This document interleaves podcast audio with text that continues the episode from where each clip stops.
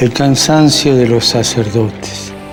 ¿Saben cuántas veces pienso en eso? Los sacerdotes, con sus virtudes, con sus defectos, desarrollan su labor en tantos campos. Y ante tantos frentes abiertos, no se pueden quedar parados después de una desilusión.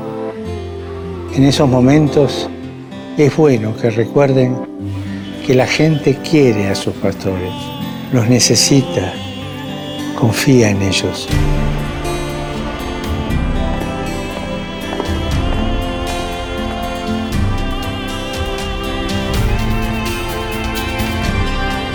Recemos juntos para que los sacerdotes que viven con fatiga y en la soledad el trabajo pastoral se sientan ayudados y confortados por la amistad con el Señor y con los hermanos.